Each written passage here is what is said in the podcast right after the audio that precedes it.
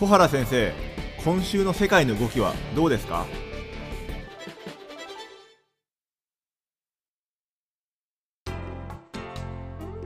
皆さんこんにちはオートバンクの上田です。皆さんこんにちは東京大学の小原です。先生 本日はどんなテーマでしょうか？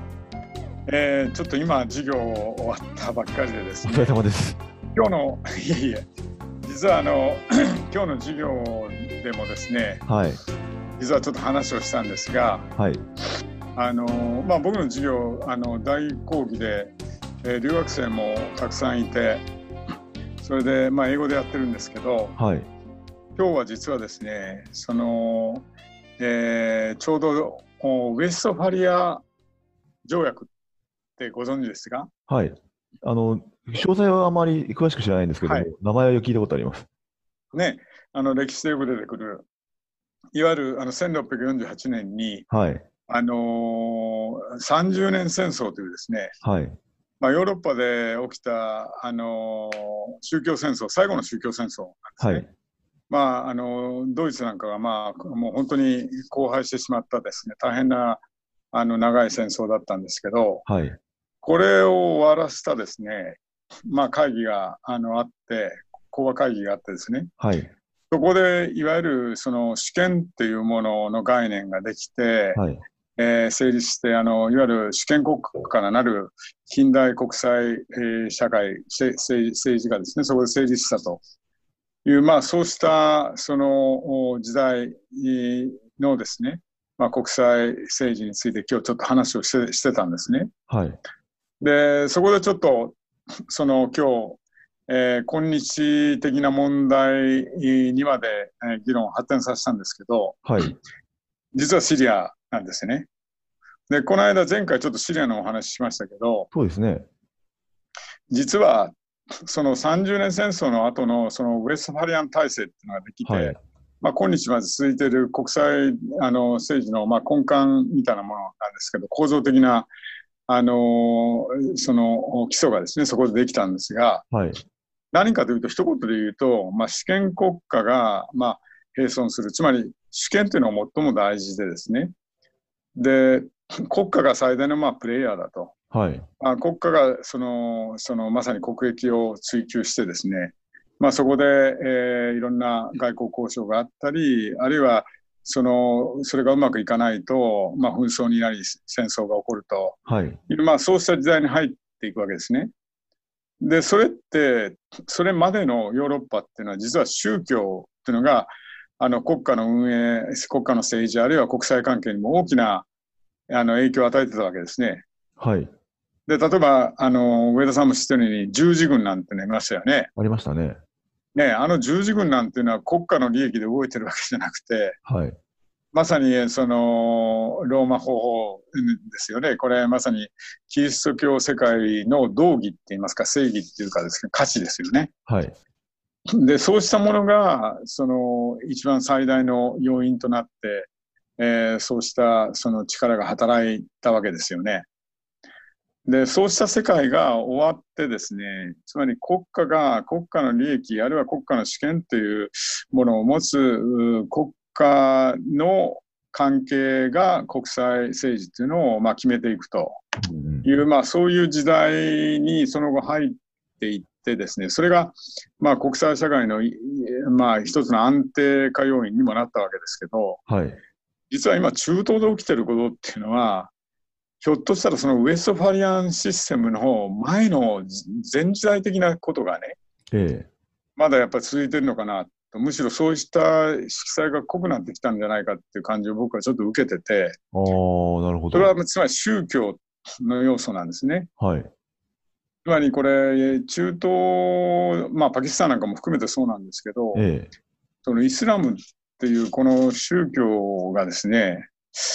やはりその政治、国際あるいは関係にものすごく大きなそのの力をお持ってきてると。はいいうのをね、まざまざとまあ見せつけてるところもあってですね、まあそういうそのちょっとあの昔の話をしてるときに、まあ今日的な問題にちょっと僕はあの、えーちょっと気づいたんですけど、はいまあ、今のシリアをめぐる情勢でもですね、そうしたあの宗教的な要因もね、えー、関わってるのかなという気がするんですね。うん。で、それは例えばもうまさに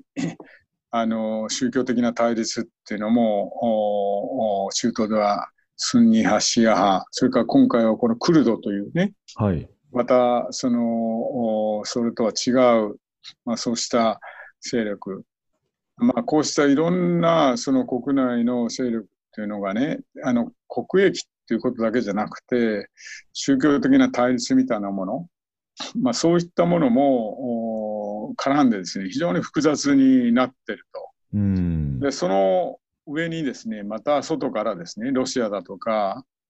トルコだトルコだとか、あるいはそのアメリカだとか、サウジ、イランだとかっていうですね、こうした中東の地域大国、あるいはさらに言うと世界的な大国が、これにまあ中国含めてですが絡んできてて、はいまあ、非常に複雑な様相になってきてるっていうことなんですよね。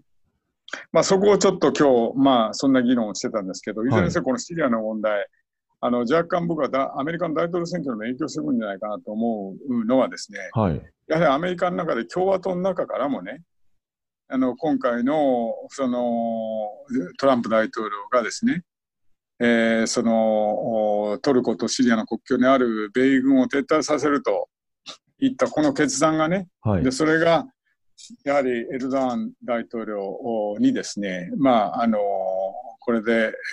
その攻撃をしていいんだというふうに、まあ、つまり軍事作戦の黙認ですよね。はい。えー、黙認を取り付けたと。うんうんいう、まあ、そういったふうに、こう、まあ、今、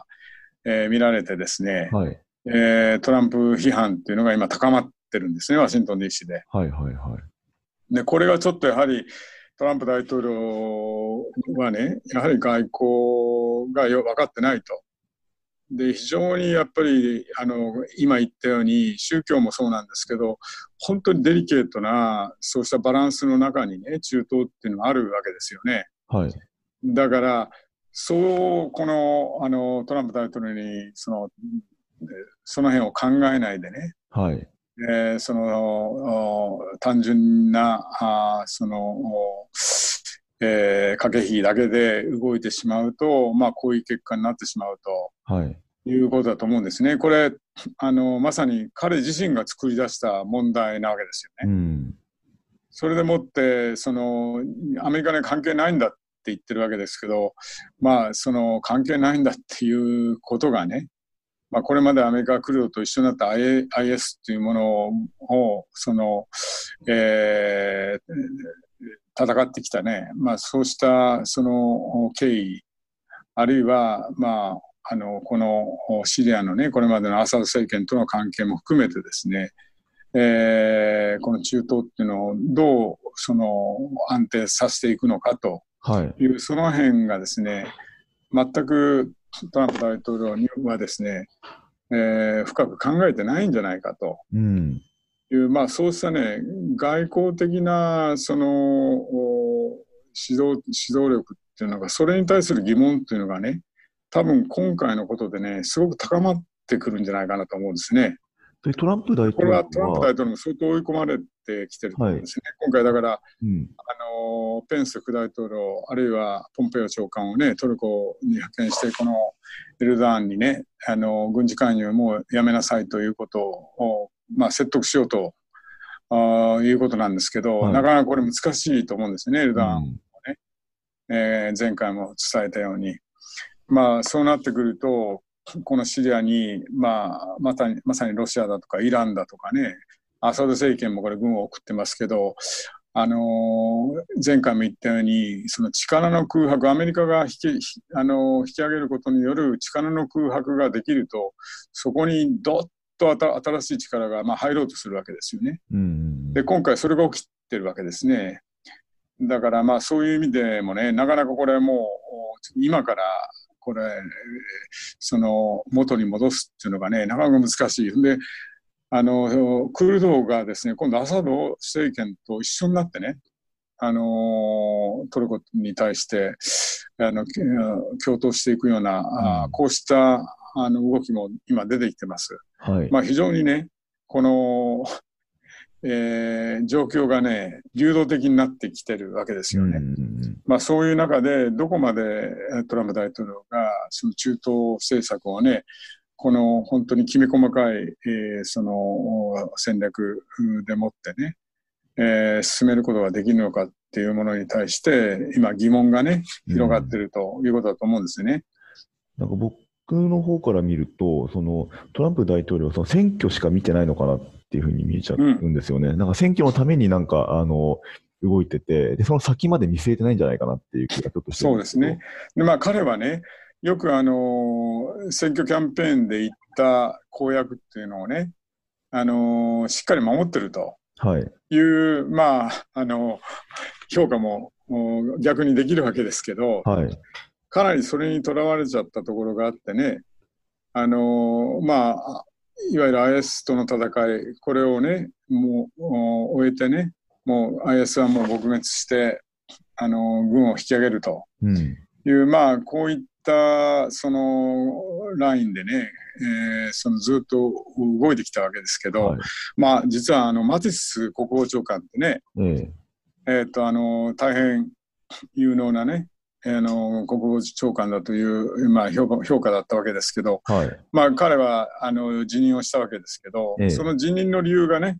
まさにこのシリアから軍をお引くか引かないかということで、うんまあ、トランプ大統領とぶつかったわけですよね。はい。で、ある意味で、その、マティス長官が懸念してたことがね、あの、起きてしまったということで、まあ、あの、トランプ大統領自身がね、もう一度、まあ、彼はマッチポンプだって言ってましたけど、はい。あの、議会の中からもね、これはもうトランプ大統領自身が作り出した問題だとうんうんいうん。うことを言ってるわけですね。うん。だからこれ、あの、クルドからすれば、これまで、あの、支援してくれてたアメリカがね、まあ、ここで手のひらを変えるような、あーこう言って、あの、クルドを見放したということで、うんこれがね、将来どういうふうな、その影響が起きるのかと、あるいはさっき言った、まあ、そのトルコ、同盟国のトルコがね、はい。これでまあちょっとその軍を出してしまったと、これなかなか簡単にはもう引け引けないような状況になってくる。そこにロシアとかイランとかね、ほんでアサド政権までこう出てきたとうんいう、こういうふうな状況になってしまった。ほんで、で問題はですね、IS ですよね。はい。これあのイスラム国のこのとの戦いでね、えっとかなりその IS を捕虜にして捕まえた、あその IS の兵士たちがねこれあのクルド勢力が追われることによってはい。彼らがですねそのまたその戦場にね、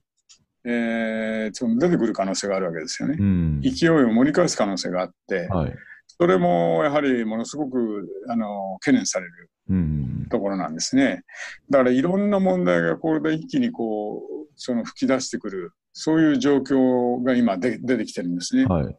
ということで引き続き、この中東はですね、はい。えー、と今後も非常に流動的な動きがね出て出るとは思うんですけどはい。あのよくウォッチをしていかないといけないと思います。アメリカはねあの経済制裁トランプさんは経済制裁はもう得意ですから経済制裁と言ってますけど経済制裁であのトルコが引き下がるということではないと思うのではい。非常にこれ難しい状況になってきたと思いますね。あの同盟国に対して軍を出すっていうのはなかなか難しいですから。はい。